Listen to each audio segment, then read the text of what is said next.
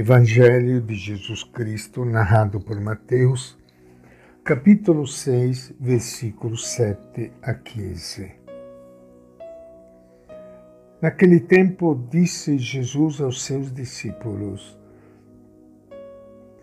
E ao rezar, não fique repetindo palavras inutilmente, como fazem os gentios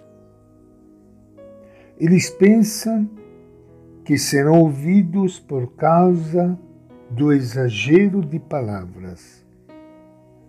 Não sejam como eles, porque o Pai de vocês conhece as necessidades de vocês antes que vocês lhe peçam. Portanto, rezem assim: Pai nosso que estás no céu, santificado seja o teu nome. Venha o teu reino. Seja feita a tua vontade, assim na terra como no céu. O pão nosso de cada dia dá-nos hoje. Perdoa-nos nossas dívidas, assim como nós perdoamos aos que nos devem. E não nos deixes cair em tentação mas livra-nos do mal. Porque, de fato, se vocês perdoarem as faltas das pessoas, também seu Pai Celeste perdoará vocês. Mas se vocês não perdoarem as pessoas, seu Pai também não perdoará as faltas de vocês. Esta é a palavra do Evangelho de Mateus. E com muita alegria que iniciando hoje o nosso encontro com o Evangelho de Jesus, quero saudar e cumprimentar a todos vocês, amigos ouvintes. E tão bom nós estarmos juntos. Mais uma vez, hoje, aos pés do nosso Mestre. E nós precisamos ouvi-lo. E ele nos fala hoje da oração. Oração é o alimento da nossa vida. Como a gente precisa comer, assim a oração é o grande alimento da nossa vida. Oração Assim explica, a gente explica para as crianças e conversar com Deus.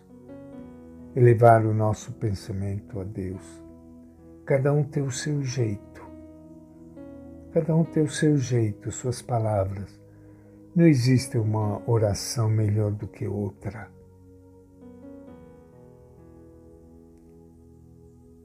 Às vezes as pessoas ficam preocupadas porque reza o terço deitadas. Então algumas pessoas dizem, será que é pecado rezar deitado, deitada? Gente, não interessa do jeito que você está, se é deitada, se é sentada, se é de joelho, se é andando. O importante da oração é aquilo que está na sua mente e no seu coração. Onde você se abre a Deus, você respira a Deus. Você olha para o céu, olha para o sol, olha para as estrelas, olha para os pássaros, olha para a natureza toda e você sente em tudo isso a presença do Pai carinhoso que se preocupa de cada um de nós. Isso é oração. E como eu disse, cada um tem o seu jeito próprio de rezar. Só que Jesus nos dá umas orientações muito interessantes, dizendo para nós: olha, você não pense que gritando, você consegue chegar mais perto de Deus. Deus não é surdo. Não é que você falando muitas palavras vai convencer a Deus. Deus não precisa disso. Mas como ele disse, cada um tem o seu jeito próprio. O importante é a gente rezar. E ele ensinou para nós o Pai Nosso. A única oração que Jesus nos ensinou. O Pai Nosso que deve ser um modelo de oração. Ele disse: Olha, quando vocês rezam, rezam desse jeito. Pai Nosso. Que coisa bonita, Pai Nosso. Pai e Mãe de todos nós. Por isso, quando nós rezamos para este Pai, nós sentimos a presença de todo mundo, de todo mundo, Pai nosso, de todos nós na diversidade de cada um, no jeito de cada um, no, no, no, jeito próprio de viver de cada um. Pai nosso, de todos nós, santificado seja o vosso nome. Santificado seja o vosso nome. É o nome de Deus santificado quando todos têm vida, e vida em plenitude. E na medida em que nós lutamos pela vida, pela defesa da vida, nós estamos santificando o nome de Deus.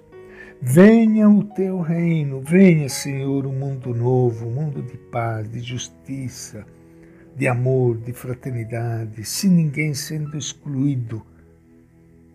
Seja feita a tua vontade, assim na terra como no céu. Pai Santo, nós queremos que aquela vontade que o Senhor realiza lá no céu possa acontecer aqui na terra.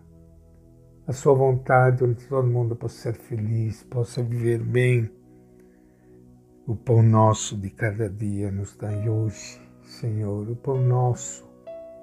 Tem muitos irmãos que não têm pão, não têm comida. E Jesus nos ensina a rezar para que todos tenham comida, tenham saúde, tenham trabalho, tenham um salário justo Perdoa, Senhor, as nossas ofensas, assim como nós perdoamos a quem nos tem ofendido. Pai Santo, nos ajude a perdoar, como o Senhor sempre nos perdoa. E não nos deixe cair em tentação, mas livra-nos de todo mal. Não deixe, Senhor, que a gente abandone o barco. Essa luta pelo reino e defenda-nos de todo mal. Gente, que oração bonita, o Pai Nosso. Faça experiência de vez em quando. Reze bem devagar. Não se preocupe rezar depressa, como normalmente nós fazemos. Reze bem devagar o Pai Nosso. E você experimentará uma grande riqueza na sua vida. E esta é a nossa reflexão de hoje do Evangelho de Mateus.